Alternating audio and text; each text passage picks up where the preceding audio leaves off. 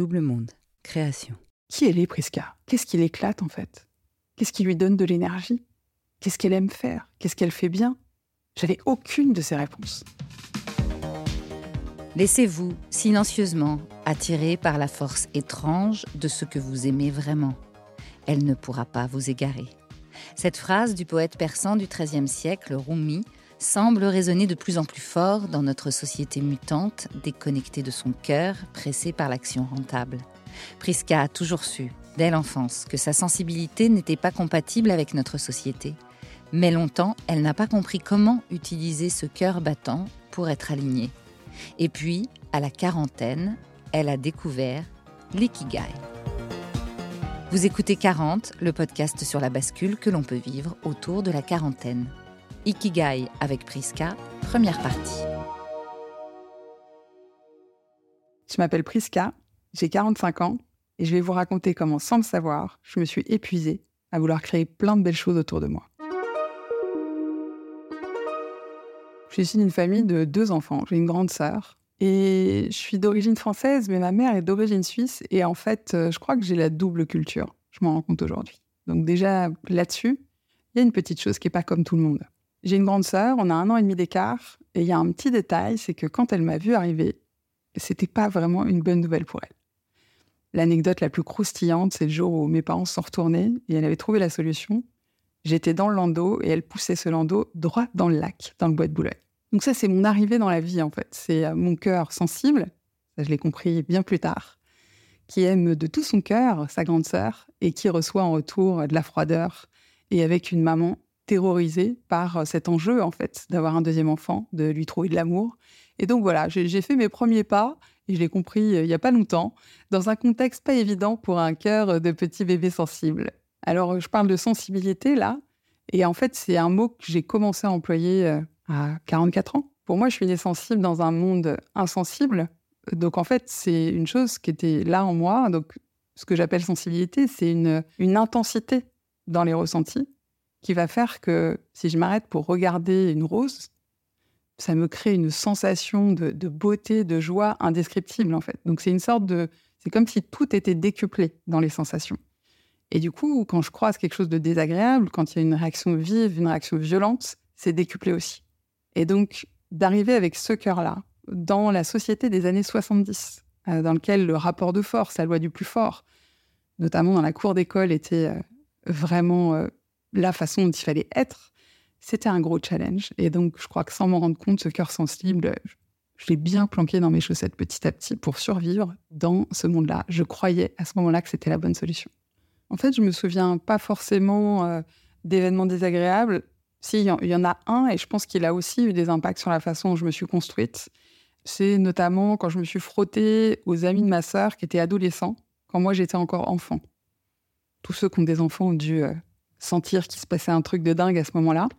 Et je me souviens vraiment de, de propos, euh, en fait, très durs, très négatifs à mon égard, euh, très méprisants. Et du coup, je pense que mon cœur sensible a cru que c'était moi qui avais un truc qui déconnait. Et donc, je me suis dit qu'il fallait que je m'adapte, en fait, et que je colle à ce qu'on attendait de moi.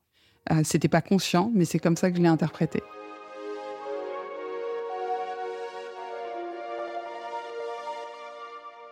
J'étais issue d'une famille qui, euh, vu de l'extérieur, euh, paraissait idéale. Et d'une certaine façon, elle l'était par rapport à beaucoup, beaucoup de familles. Et en fait, maintenant que c'est mon métier, les dynamiques humaines, et que, et, en fait, ça fait, ça fait 25 ans que je cherche à comprendre euh, cette énigme qu'est l'être humain. Donc, je me pose énormément de questions autour de ça.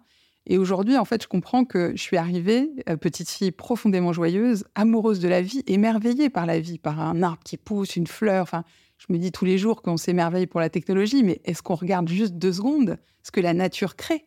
À mes yeux, c'est vraiment quelque chose de, euh, comment dire, euh, d'incroyable. Et en fait, je suis arrivée avec ce cœur joyeux dans ce décor que je viens de décrire, deux personnes que j'aime très fort qui n'ont pas l'air d'être ravies de me voir arriver, et euh, des adultes finalement autour de moi, et peut-être même ma sœur aussi du coup, qui sont pas si profondément heureux que ça. Mais comme ce sont des générations qui sont dans leur tête et qui ont appris à couper finalement la dimension du cœur, pour les hommes dans les années 70, c'est une évidence. Pour les femmes, pense que la culture aussi euh, suisse joue. J'ai toujours cette image de ma mère qui serre la main à sa sœur pour lui dire bonjour. Par rapport à ce que moi, j'aime vivre comme proximité avec les gens, ça représente, euh, c'est quand même, oui, très froid en fait.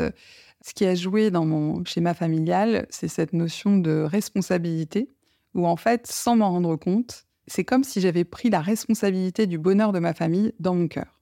Parce que pour moi, la, vie était belle, et les gens que j'aimais le plus sur cette terre n'avaient pas l'air de l'avoir compris. Et donc, c'est comme si j'avais cette mission, en fait, de créer cette joie, de leur montrer à quel point la vie était belle et, de prendre cette responsabilité dans mon cœur.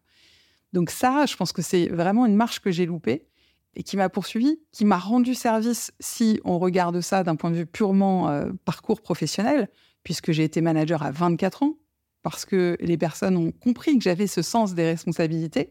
J'étais responsable de, personnes qui avaient 30 ans de plus que moi, qui elles-mêmes étaient managers. Donc c'était un truc de dingue. D'ailleurs, j'ai pas dormi et pas mangé pendant six mois.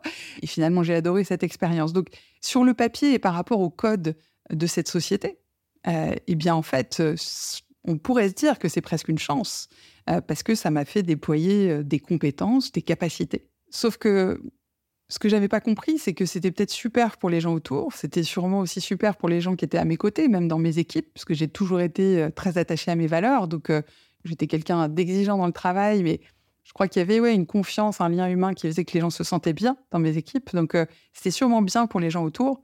Mais la vérité, c'est que moi, dans mon cœur, c'était pas cohérent.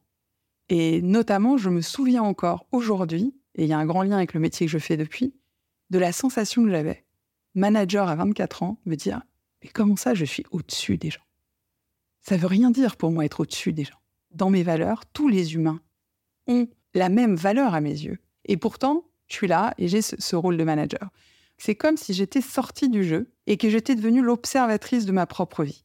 C'était trop dangereux en fait d'être dans le match, d'être dedans avec les codes que j'avais, et que du coup j'ai passé mon temps dans ma tête à analyser les comportements humains pour réussir à me placer de la façon certainement la moins dangereuse pour moi.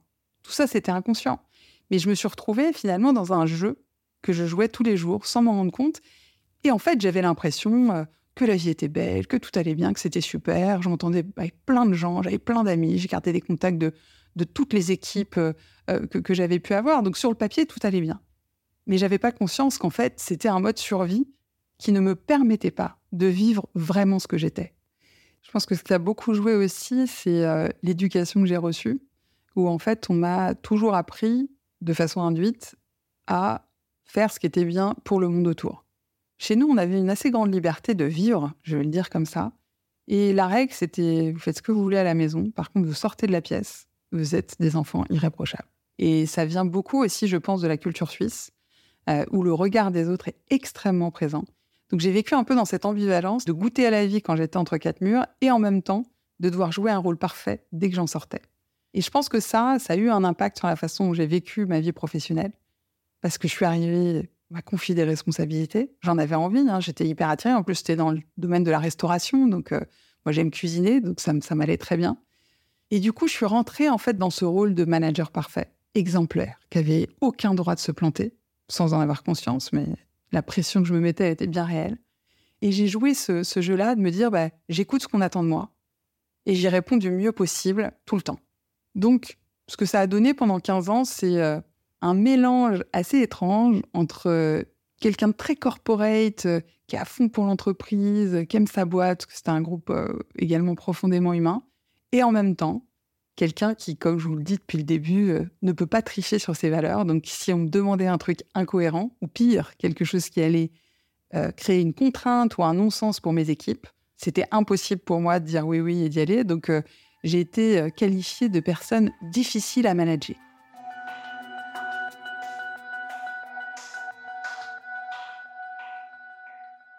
Comme je vous l'ai dit, je supporte pas d'imaginer être au-dessus des gens mais je supporte pas non plus d'être en dessous des gens.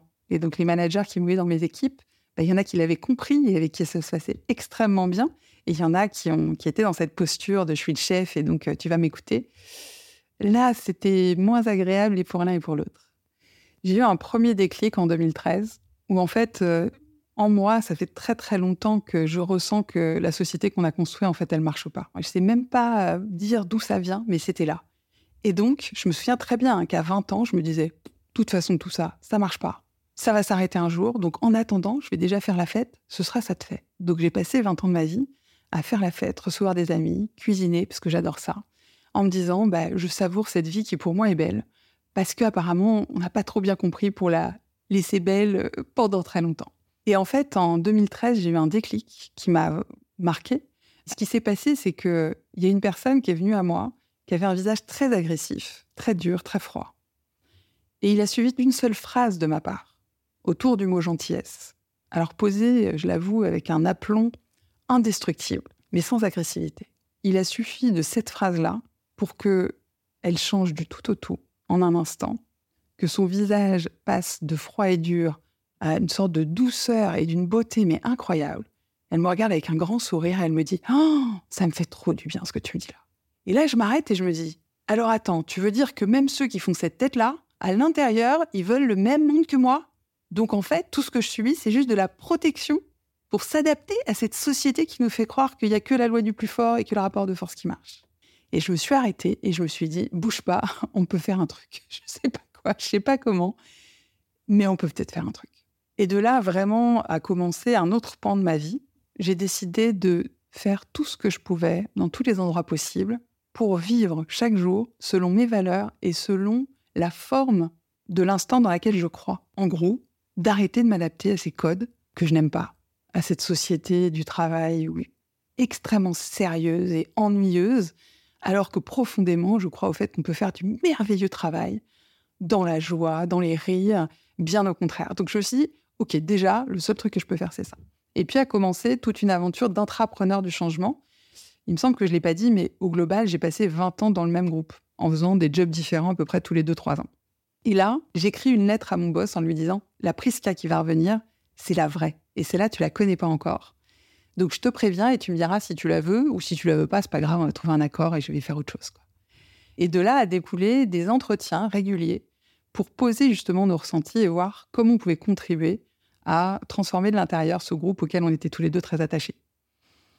Un peu plus tard, les hasards de la vie ont fait que j'ai participé à un projet sur euh, les leviers de la qualité de vie des collaborateurs qui m'a permis de découvrir qu'en fait, il y avait plein d'entreprises qui fonctionnaient autrement et que ça existait déjà en fait d'autres façons de faire et que ça répondait à toutes mes frustrations de salarié. Et je me suis dit, bah, là encore, je sais pas quoi, mais je peux faire quelque chose. Ensuite, on m'a proposé un poste de directrice régionale. J'avais pas tout à fait compris combien de personnes il y avait et combien de sites il y avait en responsabilité, sinon je sais pas si j'aurais dit oui. Et euh, bah, j'ai répondu au directeur général à cette époque de bah, moi, ce qui m'intéresse, c'est euh, de tester des nouveaux modes de gouvernance. Donc, si tu veux, oui, mais en version expérimentale pour tester d'autres façons de faire. Ça a été une expérience vraiment extrêmement riche. Déjà, j'ai pu découvrir tout l'univers du handicap que je ne connaissais pas du tout, euh, qui m'a beaucoup touchée. Et j'ai pu, par intuition, en mettant le mot coopération au centre, expérimenter des nouvelles pratiques qui étaient mais juste, en tout cas pour moi, vraiment beaucoup plus justes dans ma posture de manager et très surprenante pour les équipes que, que je manageais, mais avec des bons retours aussi. Et je me suis rendu compte que ça m'a permis aussi de mettre en avant les freins. Malgré mon intention profonde et sincère et surtout ces valeurs qui faisaient que quand j'allais sur un site et que je voyais quelqu'un qui faisait la plonge ou la cuisine, n'importe quel job, moi je le voyais comme aussi puissant que moi dans son domaine. Et j'étais profondément convaincue que les vraies solutions, c'était lui qui les avait que ce serait jamais moi. Et donc j'allais les voir en leur disant, ben voilà, on, pourrait mettre en place des moments où vous dites euh, ce qu'on pourrait faire, comment on pourrait le faire. Et là, je me suis encore de leur tête en me disant, mais qu'est-ce qui lui prend? Elle est complètement barjot, quoi. Elle, c'est la chef, elle réfléchit, elle décide, puis moi, je lève les casseroles, quoi. Et là, je me suis dit, ah ouais, en fait, quand on parle de conditionnement, il y a ceux des managers, mais il y a aussi ceux des équipes à qui on a réussi à faire croire sans le vouloir qu'ils étaient bons, qu'elle avait des casseroles. Et ça, ça m'a vachement touchée par rapport à mes valeurs. Et à cette époque-là, je me souviens encore euh, que je commençais à sentir euh, les signes d'épuisement. Je commençais à sentir que c'était pas OK pour moi. Mais c'était tellement rempli de sens, tellement important pour moi euh, de, permettre à ces personnes de travailler différemment. Parce que qu'est-ce que c'était finalement le bien-être euh, d'une petite Prisca dans l'univers par rapport à ce que potentiellement je pourrais réussir à faire pour toutes ces personnes que je côtoyais? Je rencontre beaucoup de gens qui sont beaucoup dans les concepts, et ce que je comprends, hein, le fait de dire non, mais ça doit partir de vous, c'est à vous de créer votre chemin, etc. Ouais, mais moi, j'ai des comptes à rendre, je suis opérationnel, on m'attend à la fin du mois avec des résultats. Et j'ai pas ce temps-là, et j'ai plus cette énergie-là. Et le dernier que je vois, euh, où je lui tiens ce discours-là, où j'espère à chaque fois que ça va être le bon et que je vais pouvoir faire le chemin. Il me regarde et en fait, je vois dans ses yeux l'état dans lequel je suis. Et il me prend à part et il a un échange avec moi pour me dire là, ça va pas le faire. Et en fait, je me souviens très bien que tout ce qu'il me racontait, aujourd'hui, je l'écouterais sûrement avec passion. En fait, il n'y avait plus rien qui passait. Tout me paraissait une montagne. Et là encore, je m'en rends compte en le racontant, mais sur le moment, je le vois même pas. Et avant de partir, il me dit écoute, je vais te faire un cadeau. Je te conseille de lire ça. Et il me met un livre dans les mains. Je rentre en métro, je le parcours vite fait, et euh, je le dévore dans le week-end. Je le dévore et en même temps, euh, je suis pas en état de percevoir tout ce qui est écrit. C'est comme si euh, l'intégration se faisait autre part que dans mon cerveau qui peut plus rien capter, qui peut plus rien en faire. Et je dirais que la première partie de ma vie s'arrête à ce moment-là. À suivre.